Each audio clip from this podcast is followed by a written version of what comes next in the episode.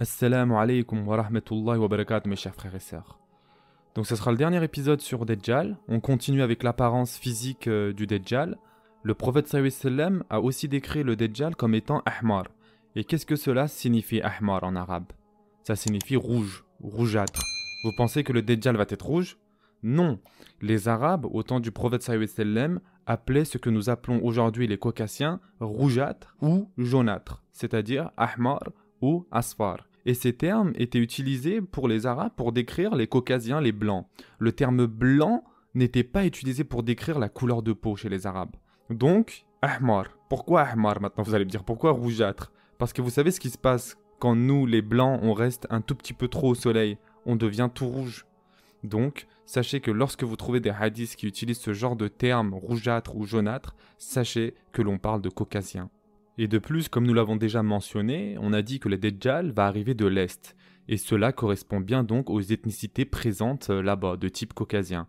Nous avons aussi un autre hadith dans le Musnad de Imam Ahmed qui dit que la majorité des personnes qui suivront Dajjal seront des Yahoud, mais aussi qu'il y aurait une grande majorité de femmes. Pourquoi les femmes suivraient-elles Dajjal tout simplement à cause de l'assurance de rester en vie, de la sécurité. Comme on l'a déjà dit, il y aura un grand chaos mondial, des guerres, des massacres et des famines, et ceux qui décideront de suivre le Dajjal auront accès donc à cette sécurité.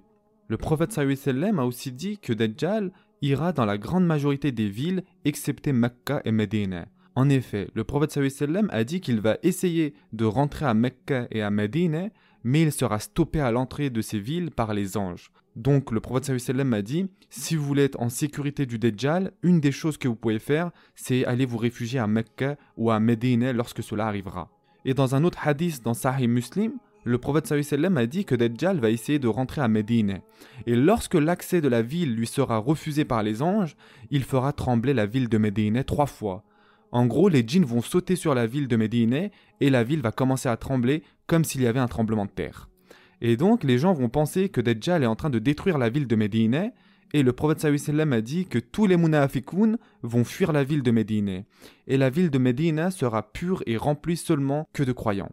Donc, les seules personnes qui vont rester à Médine sont ceux qui ont cru au prophète et au hadith. Car ils sauront que le prophète sallam avait prédit qu'un homme va se proclamer être Dieu à la porte de Médine et qu'il fera trembler la ville de Médine. Seuls les vrais croyants ainsi resteront dans la ville de Médine. Et c'est pourquoi d'ailleurs la majorité des personnes qui seront avec le Mahdi, d'où viennent-ils? Ils viennent de Médine. Bien sûr parce que la ville sera à 100% pure. Et donc ce sont eux qui se battront du côté du Mahdi et de Isa. C'est seulement lorsque le Mahdi arrivera que les gens de Médine décideront de sortir de la ville et iront se battre sous la bannière du Mahdi. Et comme on l'a dit, donc Dajjal ira donc à un très grand nombre de villes et où qu'il aille, les gens vont le suivre, et grâce à cela, il aura à sa disposition une très grande armée. Il y a un autre hadith très explicite dans le Musnad de Imam Ahmed. Dans ce hadith, après que l'accès à la ville de Médine ait été refusé au Dajjal par les anges, Dajjal et son armée vont aller à la périphérie de la ville de Médine, là où s'arrête la limite du haram. Et à la limite du haram, Dajjal et son armée vont monter tout en haut d'une montagne.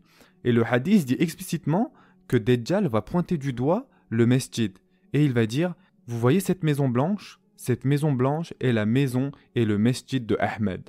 Et il va appeler le prophète sallam Ahmed et non Mohammed sallam. Pourquoi ce hadith est si intéressant, vous allez me dire? Parce que lorsque l'on regarde les vidéos aériennes du Mesjid Nebawi, vous voyez quoi? Vous voyez une grosse lueur blanche. Pourquoi? Parce qu'il y a du marbre de partout, n'est-ce pas? Et d'ailleurs, vous pouvez même le voir de l'avion et c'est vraiment très très beau. Imaginez ce gigantesque complexe tout blanc et vous pouvez le voir à des kilomètres et des kilomètres. Mais à l'époque du prophète sallam, Mesjid el-Nebawi n'était pas du tout comme ça. Et Dajjal décrit la maison du prophète sallam de cette manière en qualifiant de maison blanche. Et ben on dirait qu'on n'est pas très loin de l'arrivée du Dajjal. On a l'impression que donc la structure décrite par Dajjal est la structure actuelle de Médine. Nous savons aussi, et ceci n'est pas dit de façon explicite, mais on en déduit du hadith du Mahdi que les forces de Dajjal et que les forces musulmanes vont s'affronter à plusieurs reprises, et qu'il y aura donc de nombreuses batailles. Et les musulmans vont réussir à se protéger partiellement, mais ils n'arriveront jamais à détruire l'armée de Dajjal. Donc, le point important ici, c'est que le Dajjal ne va pas sortir victorieux de chaque bataille contre les musulmans, Mais Dajjal sera protégé en tant que personne, il ne lui arrivera rien et il ne sera tué que par une seule personne qui est Isa ibn Maryam. Maintenant, une question importante. Combien de temps le Dajjal restera sur terre? C'est le fameux hadith dans Sahih Muslim dans lequel le prophète a dit Il va vivre parmi vous seulement 40 jours. Mais les trois premiers jours auront une durée anormalement longue, au point que le prophète sallam a dit que les musulmans devront, ces jours-là, accomplir les prières par référence au temps normal et non au seul déplacement apparent du soleil dans le ciel. En effet, le premier jour s'écoulera aussi lentement qu'une année, le deuxième jour s'écoulera aussi lentement qu'un mois, et le troisième jour comme une semaine. Et les 37 jours suivants s'écouleront normalement. Bien sûr, Allahu A'lam, mais une des interprétations de ce hadith, c'est qu'il y aura bien ce jour qui durera comme si c'était une année complète. Et donc les gens ne seront pas capables de se situer dans le temps, étant donné que le soleil et la lune bougeront à peine. Et d'ailleurs, c'est peut-être pour cette raison que le prophète sallam a dit Accomplissez vos prières par référence au temps normal entre les prières, et non par rapport au soleil apparent dans le ciel. Et ainsi de suite, le jour suivant, un mois, etc. Et bien sûr, Allah c'est juste une interprétation. De ce hadith, nous apprenons que le Dajjal va rester sur terre pour une durée déterminée. Et donc, d'après ce hadith, la durée totale sera de 1 an, 2 mois et 14 jours. Ce sera le laps de temps pendant lequel le Dajjal sévira sur terre. Et Alhamdulillah, cette période n'est pas si longue. Et je ne l'ai pas signalé et ça peut porter à confusion, mais Dajjal sera sur terre bien avant. Car n'oubliez pas, il va naître, il va être un petit garçon, ensuite il va grandir, etc. Et comme on l'a mentionné dans les hadiths, à Isfahan, quelque chose va le mettre très en colère et c'est là qu'il va se transformer entre guillemets en Dejjal.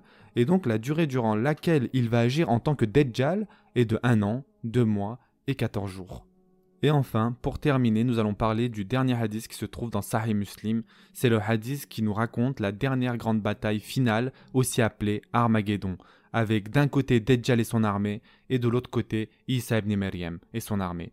Cette bataille, d'après ce hadith, se fera à Lod, qui est une ville située à environ 50 km de Jérusalem.